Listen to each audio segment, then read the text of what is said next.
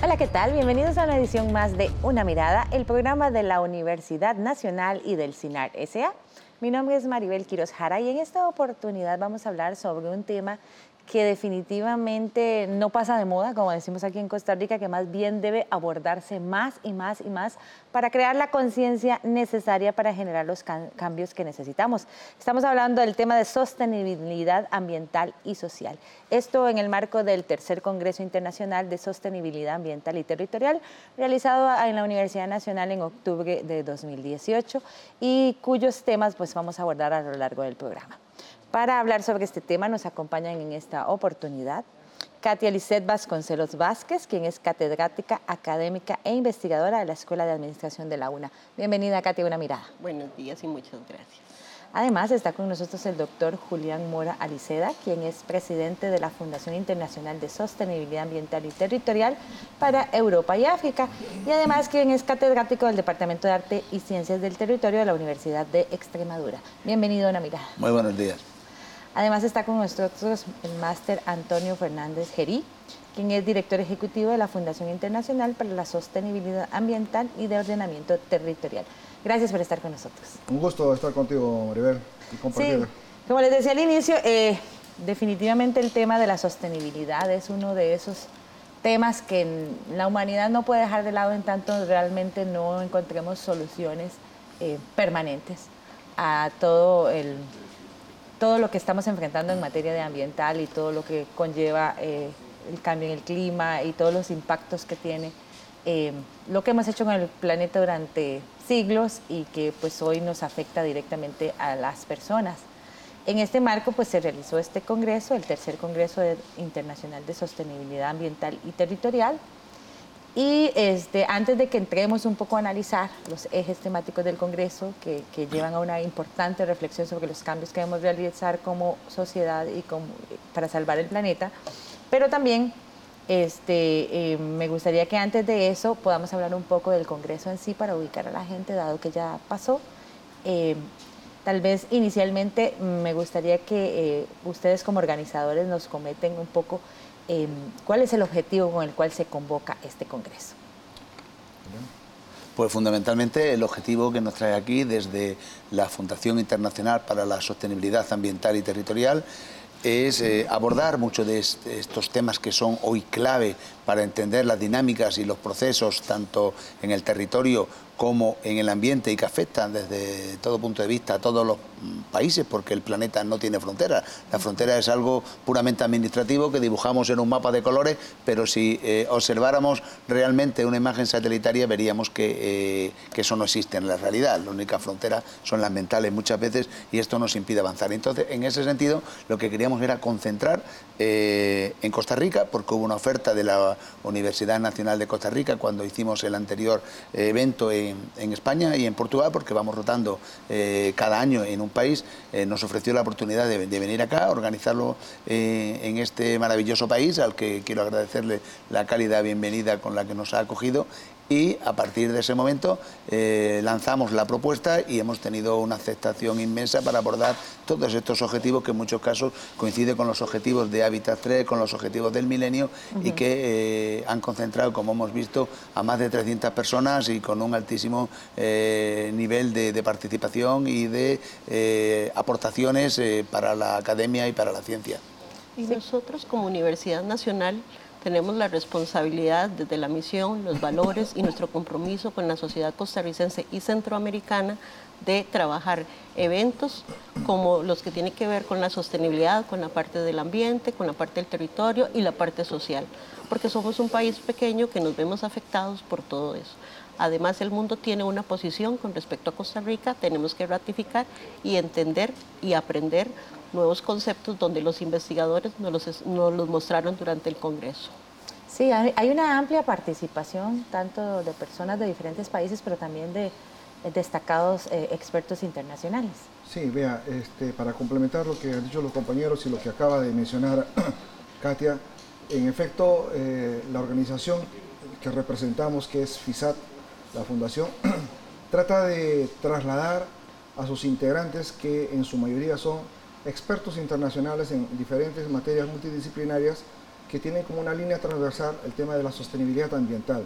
Esos expertos internacionales los ponemos a disposición de los países a los cuales integran sus miembros y a los cuales no, no integrando sus miembros, eh, pues son, nos invitan a participar. Entonces, el evento que se ha desarrollado ahora en Costa Rica ha permitido hacer una transferencia de conocimientos con alto nivel eh, académico de calificación de los ponentes y que traen además sus investigaciones científicas, no solamente académicas, y que luego se trasladan además a instrumentos que lo pueden eh, eh, recoger cualquier estudiante, cualquier poblador del, país el que visitamos, porque se convierte en, una edición física de un libro que a veces es de un tomo, de dos tomos, dependiendo de la cantidad de ponencias, en, una, en buenas editoriales que están indexadas y también editoriales eh, nacionales. O sea, lo que hace eh, FISAT es hacer una transferencia de conocimientos norte-sur, sur-norte, y dependiendo de la materia de que podamos abordar en, cada uno de los congresos que vamos realizando. Además, como universidad, es la plataforma para poner al servicio de la sociedad, traer los expertos, investigadores que estuvieron con nosotros en el Congreso, es una posibilidad para todos. O sea, no solamente como la comunidad eh, universitaria, sino como la comunidad costarricense. Todos los que vivimos en este país tenemos la posibilidad de estar cerca de personas que son pioneros en la sostenibilidad ambiental, en la parte territorial, de la cual nosotros también tenemos que aprender. Claro, y en ese sentido, como bien señala eh, FISAT, eh, nuestra fundación, eh, con este gran plantel de expertos que prácticamente tocan todo el abanico científico, desde el ámbito jurídico, pasando por el legal, territorial, urbanístico, demográfico, social, de infraestructuras, también ofrecemos a las instituciones y, a los gobiernos las posibilidades de dar respuesta a muchos de estos problemas que se tienen en, en muchos países donde falta la ordenación territorial y la gestión ambiental y por eso muchas veces sufre estas importantes catástrofes que muchas veces podían haberse eh, mitigado, corregido o incluso evitado si hubiera habido una planificación previa eh, para adelantarse a, ese tipo de fenómenos que sabemos que van a acontecer, pero que nunca actuamos nada más que en el nivel ya de emergencia. Hay que actuar antes para dar respuesta y ahí disponemos de un gran equipo que ponemos a disposición de las instituciones de todos los países en los que eh, nos demanden. Ese, es un punto sumamente importante, que este tipo de encuentros conlleven acciones posteriores que beneficien a todos los países, sean participantes o no, porque definitivamente estos temas que usted menciona pues nos afectan eh, globalmente y no hay mucho tiempo en realidad para buscarle soluciones eh, permanentes. Maribel, eso nos permitió crear la plataforma como universidad y confisar, de, de suscribir un convenio este, con la universidad para que nosotros podamos contar con el recurso humano experto y ponerlo al servicio de las diferentes carreras y opciones que tiene la universidad de los proyectos de investigación y de la acción social misma. Claro, uno de los hechos, que, de los objetivos que cumple cada uno de los eventos internacionales es generar eh, una interrelación interinstitucional con la entidad que nos patrocina en la coorganización. En este caso, la Universidad Nacional Costa Rica ha suscrito un convenio con la Fundación. Eso permite no solamente estrechar los, lazos de amistad muy, muy eh, propicios y buenos que hemos tenido en esta corta estadía en Costa Rica, sino además dejar sentada el marco normativo para a futuro seguir realizando actividades de transferencia de conocimientos, de prácticas sostenibles eh, de otros países donde residen nuestros, nuestros expertos internacionales, pero además todos los que han participado eh, en este evento que ha concluido eh, forman parte ahora de la plana de docentes visitantes, son profesores visitantes que han sido reconocidos por la Escuela de Administración de, la Facultad de Ciencias Sociales de la Universidad Nacional de Costa Rica. Entonces la universidad, independientemente de nuestra intermediación como fundación, puede concurrir directamente, llamar por la especialidad en el momento que deseen y los expertos vendrán con el, mismo ímpetu, y deseo y colaboración como hemos llegado en esta oportunidad. Sí, sí, han abordado temas muy importantes en los que hay mucho que hablar, mucho que decir, pero sobre todo mucho que hacer. De eso vamos a hablar en el siguiente bloque. Quédese con una mirada que ya volvemos.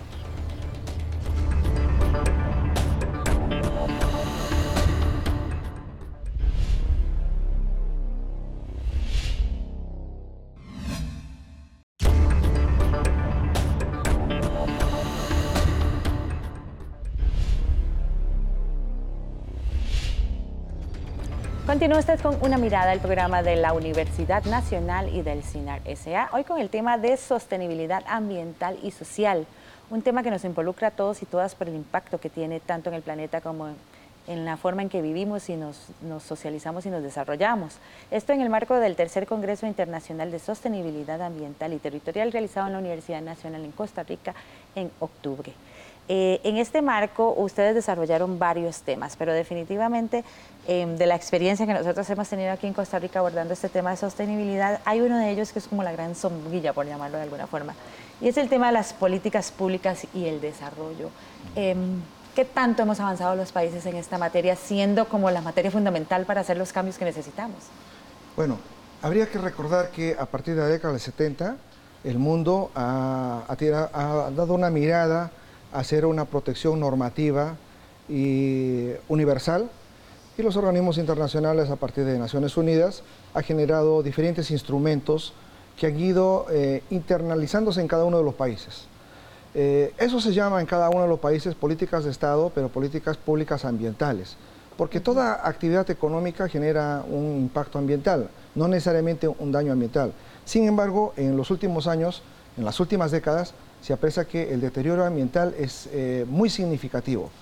Y para poder contrarrestar a ello, los estados tienen que tomar parte por sectores, por sectores, llámese secretarías de Estado, Ministerio de Estado, ayuntamientos o municipalidades, de incorporar en su práctica diaria de sus actividades determinadas políticas públicas que exija al ciudadano como al funcionario, o sea, en general a los ciudadanos, exija a mantenerse bajo determinados parámetros para proteger el deterioro ambiental que en algunos lugares ha crecido demasiado, en otros están en, niveles este, permisibles y en otros no hay, no hay casi nada de impacto ambiental. Pero si no hay la, eh, las políticas públicas ambientales que va acompañada a una decisión política, pues ese país, esa ciudad, esa localidad, muy poco puede hacer. O sea, tiene que haber en este tipo de, de práctica en el que el mundo, el mundo se está conduciendo para proteger nuestros diferentes ecosistemas. Latinoamérica, Costa Rica, Sudamérica, tenemos países con una biodiversidad envidiable de cualquier otro país del mundo. Entonces, pero tiene que haber una decisión política. Esa decisión política se traslada a una política pública ambiental. Y eso es lo que ha sido uno de los objetivos del Congreso que hemos tenido, ¿no? Y que tenga una acción, como usted dice, que se refleje en la comunidad, que la comunidad sienta que, que sus acciones están siendo respaldadas por el Estado en diferentes maneras. Así lo, lo, comentó a una mirada Claudia Morenos de la Universidad Autónoma de Zacatecas, quien participó en el Congreso Internacional de Sostenibilidad Ambiental y Territorial organizado por la Escuela de Administración de la Universidad Nacional. Ella pertenece a un colectivo que denuncia el uso abusivo de los recursos naturales por parte de una empresa minera de su estado, pero siente que em, las entidades estatales que tienen que tomar acciones, pues tal vez no lo están haciendo de la forma que debieran.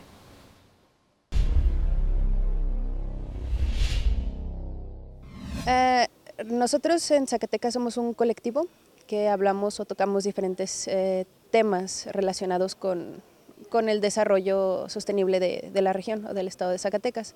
Eh, mi trabajo en sí habla sobre minería, el, el impacto económico ambiental que tienen las mineras dentro de las regiones donde, donde se instalan o donde encuentran las, las vetas de mineral. Mm, la relación que tiene la minería eh, en el desarrollo ambiental es que están eh, eh, teniendo un impacto negativo desde, desde siempre, ¿no? desde la incorporación de estas.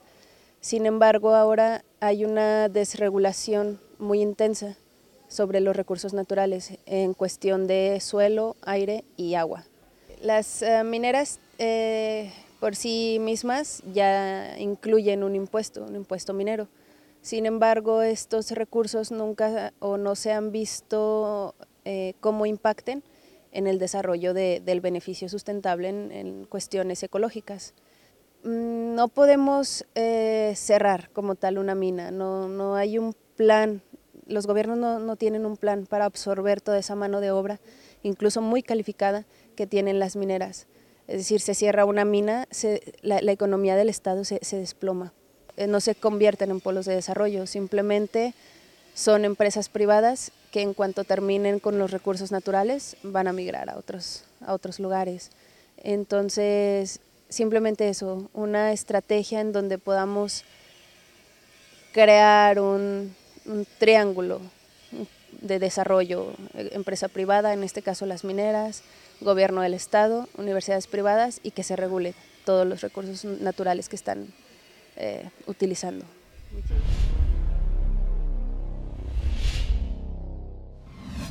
Muy importante el punto que ella expone de que la política pública se vea reflejada en la cotidianidad, digamos, de la comunidad y del país. Nosotros como país hemos trabajado una política una política pública con respecto a la protección de las áreas de los recursos naturales a través de parques, reservas, refugios. Pero también hay un déficit en cuanto a la educación. Nuestra población tiene muy claro qué es este, la protección de la gran pregunta que hace nuestra población es ¿y de qué vivo entonces? ¿Qué otros elementos a la par de este, de este proyecto de sostenibilidad puedo tener los recursos para mantener nuestros hogares. Ahí es donde entonces la política pública también debe de considerar esos otros aspectos. Tenemos una población que a veces se ha visto desplazada de un parque, de un refugio, porque no tiene condiciones para mantenerse ahí. Y comenzamos entonces a saturar los servicios públicos en otras áreas del país o en otros territorios. Sí, y este, también este tema se relaciona mucho con el que comentábamos sobre el tema de legislación y justicia ambiental eh, en aras de em, que todas las partes participantes en este tema que nos involucra a todos, ¿verdad? La sostenibilidad ambiental y social, este, eh, se logren los objetivos de, convivencia y protección del ambiente, pues que todos quisiéramos eh, que se alcanzara más pronto que tarde. Bueno, en ese sentido es evidente una cosa, es decir, que eh, desde el punto de vista legal hay una serie de acuerdos internacionales eh, que prácticamente obligan a los países. Es decir, mm. la preocupación ambiental surge eh, muy recientemente, en 1968, cuando se reúne el Club de Roma y emite un informe donde dice que de seguir así en el año 2000 el planeta iba a sucumbir. Bueno, luego afortunadamente por los avances tecnológicos el planeta continúa y va a continuar mucho tiempo, es decir, hay que tener mucha preocupación ambiental, pero no vamos a desaparecer todavía, o sea que eso hay que dar algo de optimismo. Eso se retoma y se pasa al plano político con la primera conferencia de Estocolmo de 1972, continúa con el informe del Cruz de Roma, el, de Brundtland, perdón, 1987, y el que da el espaldarazo final es la cumbre de Río de la Tierra de 1992. Yo creo que ahí se especifican, y hay acuerdos internacionales, se especifican la necesidad de abordar el medio ambiente en un sistema que no tiene fronteras y, ahí todos eh, tenemos que aportar. Eh, ¿Qué ocurre? Que muchas veces políticamente hay países eh, que no pueden porque no tienen fondos y la situación, por lo que yo veo en América, a la que conozco bien, a la mayor parte de los países, es muy distinta también a cada momento. Como señalaba Antonio Fernández Gerí, en algunos lugares la política ambiental va mejorando mucho. En el caso de Europa, a través de los programas marcos de la Unión Europea, ha habido una recuperación de todos aquellos espacios que fueron degradados durante los años 60 y 70 por el crecimiento industrial y ahora mismo eh, tenemos más espacios verdes que hace 50 eh, años y tenemos mejor calidad de aguas, etcétera, etcétera. Es decir, que hay que, en este sentido, lo que le quiero decir que hay instrumentos correctores mediante la aplicación de políticas públicas comprometidas con la sociedad y con la participación pública con la que siempre hay que contar. Bueno, lo que hay que entender en políticas públicas ambientales es un concepto básico que tiene que eh, internalizarse por cada Estado. El ambiente es una dimensión del desarrollo. Ese concepto, si lo entendemos, que el ambiente es una dimensión del desarrollo, pues se va a trasladar a políticas públicas en todos los niveles de gobierno, local, regional, nacional, internacional. Vamos a tocar un tema de, transfronterizo más adelante y hablaremos al respecto. Pero la importancia es saber de qué estamos hablando en función a que el ambiente tiene que proyectarse en una dimensión del desarrollo, naturalmente de desarrollo sostenible. Por eso es que a pesar de todo el, impacto ambiental y el deterioro ambiental que hemos sufrido en los últimos años, como acaba de decir Julián, todavía estamos sobreviviendo en mejores condiciones. Además hay toda una teoría ya científica que había que explicarlo de resiliencia por la que todavía continuaremos en mejores condiciones. Y considerar el ambiente como un recurso para desarrollar y que la comunidad se puede desarrollar paralelo al recurso sin dañarse, complementándose la parte humana, la, flora y fauna y todos los otros entornos. Y no verlo como algo de que me afecta porque no puedo explotarlo. Existen formas paralelas para hacer las cosas donde todos podemos tener resiliencia y podemos compartir. Eh, don Antonio, usted mencionó un tema que a mí me llamó muchísimo la, poderosamente la atención cuando revisé los ejes temáticos del Congreso y es precisamente ese tema de justicia ambiental y también la relación con el crimen organizado transfronterizo. Claro. Eh, acaba de escucharse la, entrevista que se hace a Gabriela Moreno de, de México y ella enfoca el problema de recursos no renovables que son mediana y gran minería en el caso del estado de Tex... Zacatecas. Zacatecas. Zacatecas, donde ella es, ¿no? Pero si uno da una mirada de, México hasta Chile, tenemos como una vértebra eh, que corta nuestras vías sanguíneas, que adolecemos de no solamente de mediana, eh, nos vemos afectados no solamente de mediana y gran minería, sino de pequeña eh, minería de menor escala, pero de manera ilegal. Entonces, y esos recursos eh, trastocan la economía de los países. Colombia, las FARC han recibido de ingresos de minería ilegal.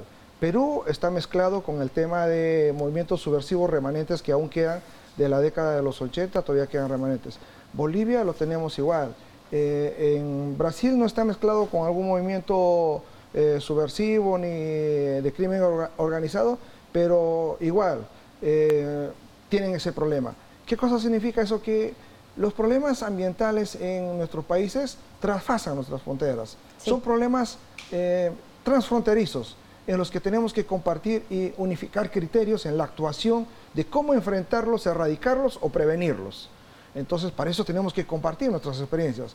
yo he tenido una función específica eh, representando al Estado peruano que he podido compartir con mis países. yo soy natural de Perú, he tenido que compartir con los países limítrofes de Perú, con Ecuador, Colombia, eh, Brasil, Bolivia y Chile.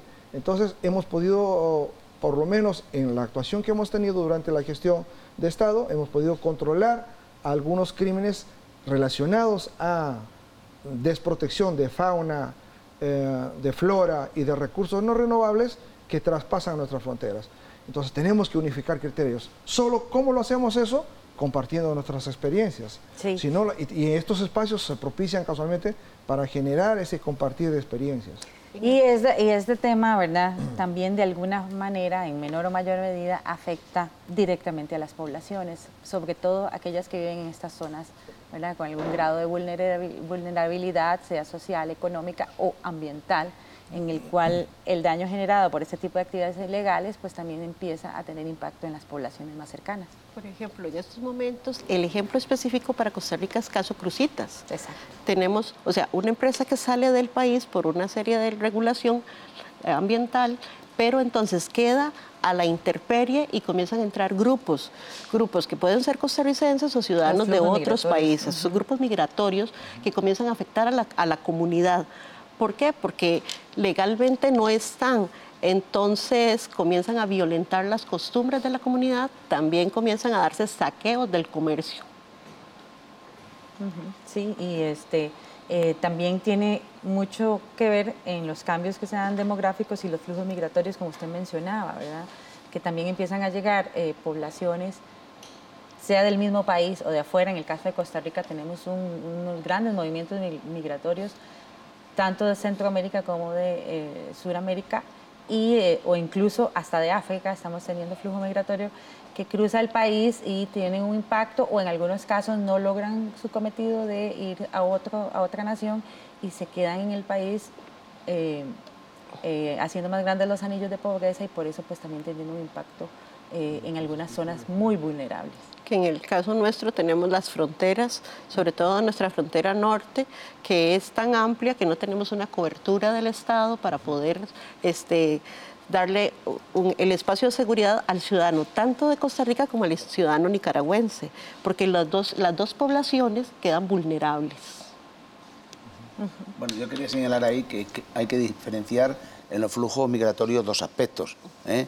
aquellos eh, grupos minoritarios que mm, minoritarios, pero que en algunos casos, cuando hay conflictos, son grandes, como ocurre en Siria o, aquí más cercano, en el caso de Venezuela, por motivos políticos que tienen otros estatutos, eh, otro estatus que es el de refugiado, pero que eso viene siendo aproximadamente eh, en global, en el planeta, sobre el 5% de la población mundial, el principal flujo migratorio eh, que viene a ser ese 95%, es el de los países pobres hacia los países ricos. Es decir, la gente emigra buscando oportunidades que no siempre llegan y también en los países receptores, o nosotros en Europa lo venimos, eh, digamos, eh, padeciendo desde hace ya mm, varias décadas, especialmente las dos últimas décadas, porque desde África con unas veces por la pobreza extrema, que ya se está mejorando, también hay que señalar eso, que en el mundo eh, aunque hagamos encuestas y diga la gente que estamos peor, estamos mejor. ustedes compárense Costa Rica ahora hace 30 años o compárense Perú o comparémonos en Europa, estamos mejor. En, el resto de los países están también, han mejorado algo, pero no todos. Entonces, ¿qué ocurre? En esos países que menos han mejorado están yendo y están generando una presión sobre los países receptores que cuando son flujos eh, desmadrados en el sentido de que son de varios millones de habitantes, no hay capacidad suficiente de acogida, generan luego problemas incluso eh, de xenofobia porque primero llegan, imagínense en el caso europeo, cuando llegan los grupos africanos o saharianos eh, que tienen, eh, ustedes aquí tienen la misma cultura, la misma lengua, la misma religión. Allí es, sobre todo el tema religioso, es un problema de, integración. Si luego mm, eso hace que las ayudas sociales vayan destinadas preferentemente a estos grupos, los, los naturales dicen, oye, ¿y por qué yo siendo de aquí no accedo a la vivienda social, no accedo a las ayudas públicas y ellos, ellos no acceden en mejores condiciones? Simplemente que hacer más el número de hijos, porque en Europa tenemos 1,2 hijos por mujer, eh, las familias son de tres miembros, tres, ellos reciben casi todo y eso luego es eh, explotado por partidos políticos eh, que estamos viendo como inclusive en Suecia, país de la socialdemocracia, o en Holanda tradicional, están apareciendo partidos de, ultraderecha que son preocupantes porque no se está dando respuesta a ese problema realmente lacerante para quienes eh, lo sufren eh, en sus países de origen y emigran como para los que llegan y tienen que recibirles. Es un tema del futuro, de mucho Situaciones Que, que involucran un abordaje integral y que es lo que pretenden espacios como estos del Congreso. Al respecto, una mirada conversó con la académica venezolana Isabel de los Ríos, quien explicó la importancia para las y los investigadores de toda la región, compartir resultados en espacios como el del Congreso de Sostenibilidad Ambiental y Territorial, porque así los avances de cada especialista se convierten en el marco de referencia para los demás y buscar solución a, temas como los que hemos venido conversando.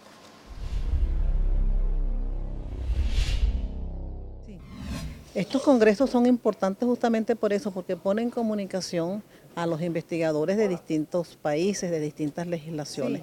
Esa es la manera de seguir avanzando en las investigaciones, porque si uno se aísla en su propia legislación, pues ¿cómo hace? No, no, no, va a, avanzar.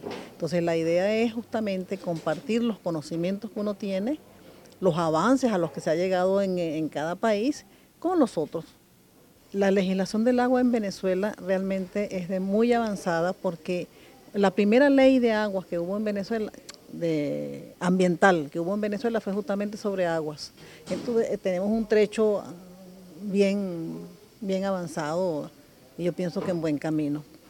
Yo creo que una de las cosas en que tenemos más avances en la, en la legislación venezolana es en las, em, la, la calidad de aguas, tenemos legislación sobre calidad de agua y sobre, eh, claro, esa no es agua en la fuente, pero tenemos también mucha legislación muy importante sobre la protección del agua en la fuente.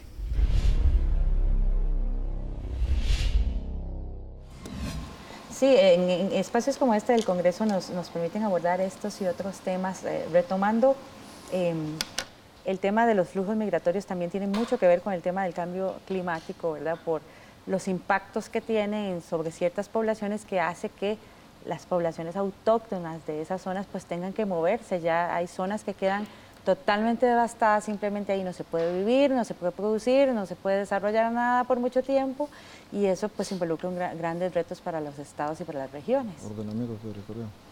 Tenemos el caso de Costa Rica, donde cada vez que hemos tenido un fenómeno natural, la población ha tenido que desplazarse. Para todos los costarricenses, el caso que tenemos en memoria es Hinchona.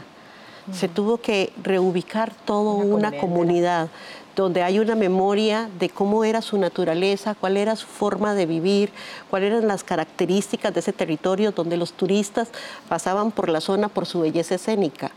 Años después, esa zona no se ha recuperado y además hay una memoria de la comunidad donde ellos sienten que se, que se les dio el desarraigo y que no se les respetó una serie de condiciones.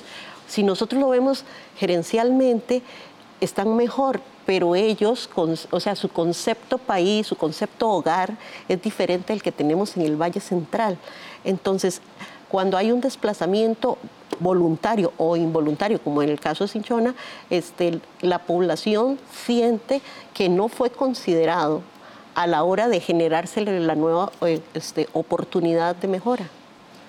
Sí, yo eh, quería señalar que el cambio climático no es algo nuevo. Aquí parece que se ha tomado en los medios de comunicación y en el ámbito político como si fuera un problema. De hace mucho tiempo. Sí, el cambio climático viene desde la historia geológica del planeta, que no tiene nada que ver con la historia de la humanidad, que es de apenas eh, dos millones de años que bajamos del árbol. Eh, y por tanto, y durante esos dos millones de años ya hemos tenido cuatro grandes glaciaciones y cuatro grandes periodos interglaciares como el que estamos. el error en el cambio climático, que para mí es variabilidad climática, porque ningún año es igual a otro, es que eh, hemos tenido temperaturas más elevadas, ahora que hablamos del calentamiento global, pues hace simplemente 120.000 años, es decir, el último calentamiento. Nos vamos a seguir calentando. ¿eh?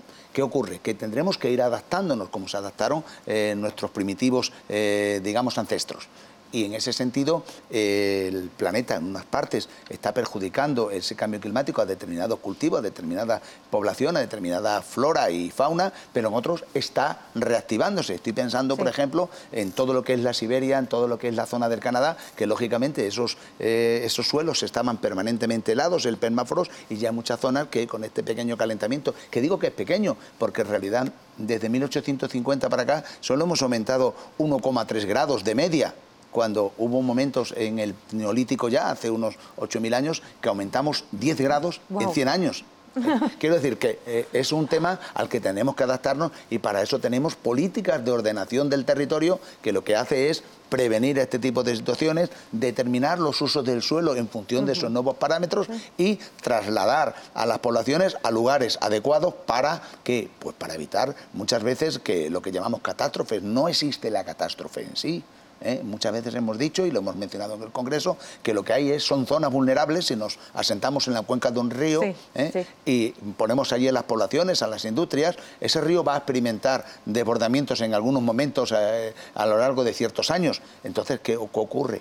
que estamos asumiendo un riesgo cuando construimos vulnerabilidad, riesgo, y cuando llega el fenómeno meteorológico de lluvias intensas, ah, deriva en catástrofe. Y decimos, ah, la culpa es toda del cambio climático pero no, es exactamente el cambio climático, es variabilidad y ha sido una falta de previsión por parte de esas políticas públicas y por parte de los estudiosos del tema que tenían que haber dicho, mire, esta zona no se puede construir, o zonas sísmicas, como ayer eh, estuvimos viendo también en el Observatorio Vulcanológico, hay zonas sísmicas que sabemos que hay una falla, que hay un volcán, que hay una serie de cuestiones y que las poblaciones no deberían asentarse porque sabemos que tarde o temprano ahí va a ocurrir un, un movimiento que va a derivar, desgraciadamente, en catástrofe. Sí, eso nos lleva al tema de desarrollo urbano, que también era uno de los ejes del, ejes del Congreso, pero vamos a ir a una pausa, quédese con una mirada que ya volvemos.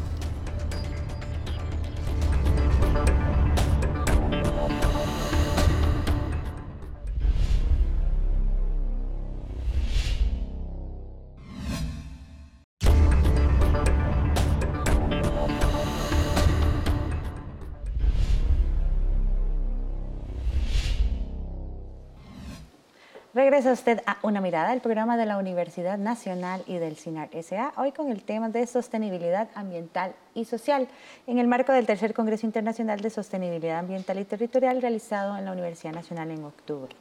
Este, ustedes mencionaban en el blog tener un tema que es fundamental y que quisiera que abordáramos un poquito más en este bloque, que es este del desarrollo urbano sostenible. Definitivamente, usted tiene toda la razón, don Julián, este, nos acostumbramos a construir en cualquier parte. o que tal vez en ese tiempo, aquí pasa mucho en Costa Rica, la gente dice, ah, no, pero es que este río siempre fue chiquito, pero fue chiquito probablemente en los últimos 50 años, pero hace 100 seguro era un gran río y de repente se convierte en un gran caudal por las lluvias y demás, y entonces tenemos que movilizar a un montón de población. O el tema sísmico en Costa Rica también es un gran reto. Eh, mucho que avanzar en esa materia de desarrollo urbano y es una cuestión casi que obligatoria. Efectivamente, es decir, yo digo desde la perspectiva europea, no quiero decir que haya que tomarlo como referencia, pero bueno, estamos en ese sentido un poco más avanzado eh, y allí lo que eh, procedemos es, y desde FISAT tenemos esa especialización, en abordar estos problemas que aquí estamos viendo, que son muy, muy normales y que eh, también lo fueron allá, pero que se han abordado de una manera, digamos, eh, holística, con la perspectiva de que hay que hacer sobre ese territorio antes de intervenir, como si fuera un enfermo. Tenemos que hacer una analítica eh, de sangre y de orina y una radiografía. La analítica de sangre serán los elementos, digamos, que menos cambian. Por tanto, habrá que analizar esa parte sísmica, esa parte de geología, esa parte de hidrografía, esa parte de clima, esa parte de vegetación, esa parte de fauna, la parte, digamos, mm, del análisis de orina sería aquella parte más dinámica, que sería la, labor de, los humanos, es decir, la estructura económica, cuál es, el, porcentaje de jóvenes, el porcentaje de ancianos, cuál es la tasa de crecimiento, cuáles son los saldos migratorios,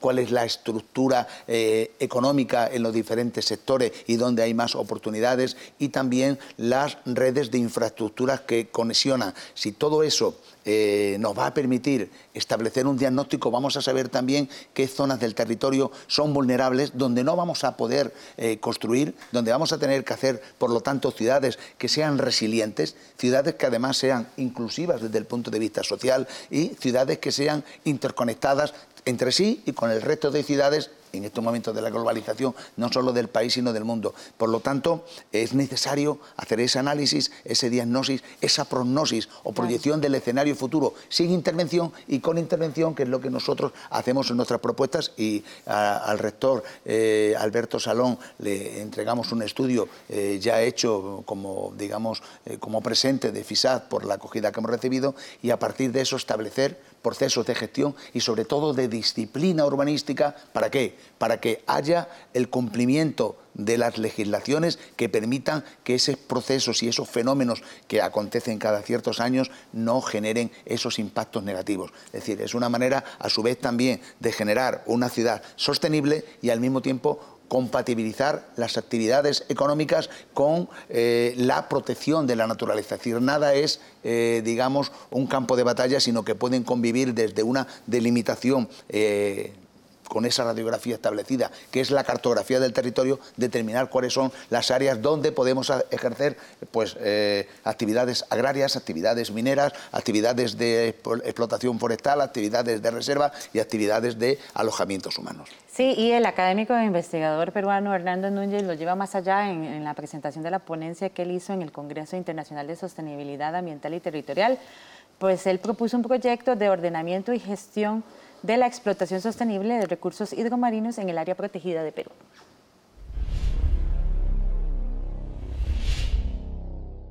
Exacto. Traigo la ponencia con la idea de eh, mostrar ¿no? de que hay iniciativas en el cual estamos buscando hacer proyectos colaborativos en el sentido de institucional público, pero también instituciones privadas o que tengan vinculación con las empresas privadas.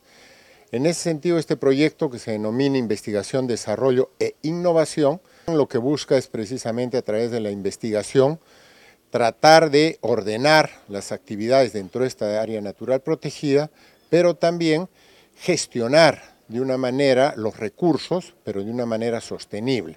Es decir, que sean aprovechables por los pescadores, respetando las normas de veda, los tamaños para explotación y que ellos se vean beneficiados en los indicadores económicos que conforme se desarrolle el proyecto va a haber.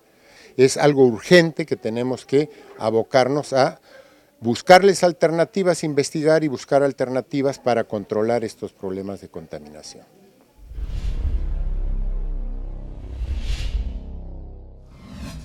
Y es que el tema edgamarino, como él lo menciona, también es un gran reto para nuestro país y bueno, pues prácticamente para todos nuestros países latinoamericanos que tienen una relación directa con el mar. Maribel, me gustaría acotar lo que acaba de mencionar el profesor Hernando Núñez del Prado, que es, eh, mi connacional peruano. En el caso de Perú, hace casi dos meses, a la fecha que hemos realizado este Congreso Internacional, eh, el Estado peruano ha aprobado una ley de protección para eh, las actividades ilegales en zona marina costera. Llamamos ahora zona de interdicción para proteger todo lo que son recursos marinos en todo nuestro litoral. Eh, pensamos que esto eh, también va a cambiar el esquema de los países que nos acompañan en el sur de Latinoamérica, que no tienen eh, una norma específica para proteger. Comentábamos fuera de grabación que Costa Rica tiene 200 millas marinas para el Pacífico y para el Atlántico, pero ocurre que igual que en los estados más al sur, no tienen la capacidad y la infraestructura para poder hacer la fiscalización de nuestros recursos dentro de nuestros mares. Entonces, esta ley eh, va a permitir eh, y, se complementa con lo dicho por Hernando Núñez. Eh, de hecho, ya FISAT dentro de menos de 30 días está organizando un evento nacional en, Perú con la autoridad del Estado peruano para poder implementar en un protocolo de actuación rápida en el que se involucra a fiscales, se involucra a la Marina de Guerra y propiamente a la autoridad ambiental por parte del Estado. Eso va a generar también una nueva experiencia que esperamos compartirlo con los demás, que tenemos, así como Costa Rica, eh, grandes extensiones de mar por proteger. Estamos adscritos a 200 millas marinas, ¿no? Junto a este tema tenemos todo lo que en Costa Rica llamamos los centros de acopio de residuos sólidos reutilizables, que vulgarmente o coloquialmente nosotros les llamamos centros de acopio.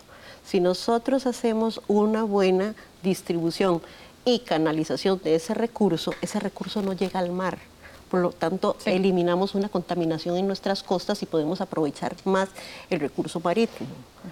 Este, nuestros municipios tienen a cargo estos centros, sin embargo, no lo estamos viendo en la realidad.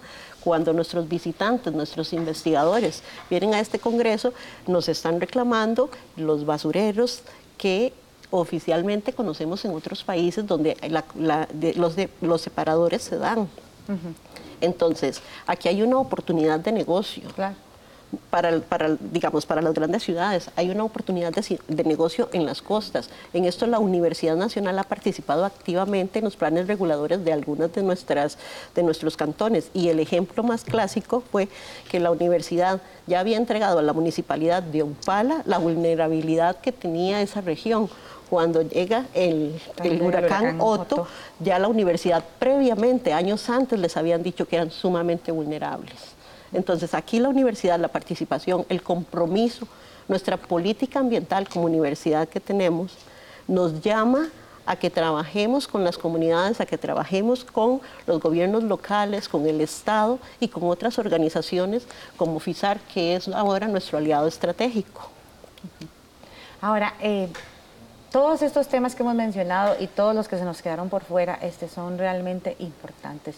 ¿Qué esperan ustedes eh, a partir de ahora del trabajo conjunto entre todas las instancias participantes en el marco del Congreso para seguir impulsando estos temas en las diferentes naciones participantes?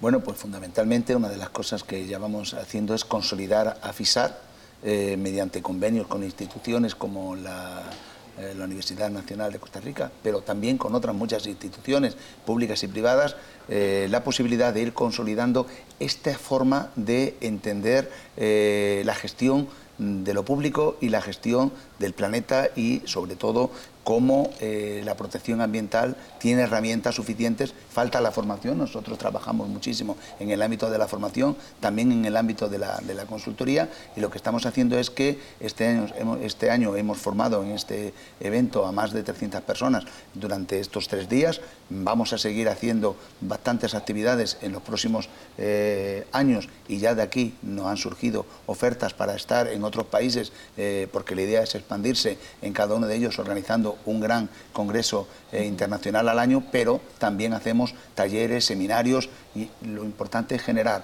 eh, desde el punto de vista técnico profesionales de altísima cualificación, pero también desde el punto de vista político y social una eh, sensibilización y la necesidad de contar con herramientas que permitan corregir muchas de estas disfuncionalidades que aparecen en nuestros países, en nuestras ciudades y en nuestras áreas naturales. Habría que acotar además que eh, este Congreso nos ha permitido el 12 de octubre pasado suscribir eh, un convenio también. El 10 lo suscribimos con la Universidad Nacional y el día 12 pasado, ayer, casualmente al, clausurarse el evento, se suscribió con la Red Latinoamericana de Fiscales Ambientales, ah, que agrupa a un buen número de fiscalías de todo el continente americano y además eh, algunos países de Europa como Portugal, España y Francia cuyo presidente y miembros del Consejo Directivo de la, Fiscalía han estado con nosotros compartiendo, han tenido una entrevista también en la Fiscalía General de Costa Rica hace, hace dos días. Y bueno, son eh, transferencias de experiencias y conocimientos y oportunidades que nos permite consolidar la propuesta que tiene FISAT de proteger nuestro planeta, así sencillamente. Sí. Este congreso tuvo la participación física de 22 países pero cuando hablamos de la física fueron los que estuvieron aquí, pero se convierte en un elemento multiplicador. Además, nos visitó una figura que legalmente en Costa Rica no existe, que es el magistrado ambiental. Y eso nos pone a nosotros en autos de que tenemos que hacer o impulsar como universidad aspectos representativos como este. Pues esperamos que todo lo que ustedes han venido trabajando en todos estos congresos y otras eh, actividades que ustedes desarrollan y, las, bueno, todas las instancias que ustedes representan al estar aquí en este programa, pues sigan adelante y se logren eh, muchas cosas más pues por, por, el beneficio de todos y todas en el planeta. Muchas gracias por su participación, a ustedes por acompañarnos en Una Mirada. Le invitamos a buscar más información sobre este y otros programas en www.una.ac.cr y también en nuestros perfiles de Facebook, Twitter, YouTube e Instagram. Así que busque más información y pues también eh, búsquenos para darnos algunos temas que a usted le gustaría desarrollar aquí en Una Mirada. Lo esperamos la próxima semana con más. Hasta pronto.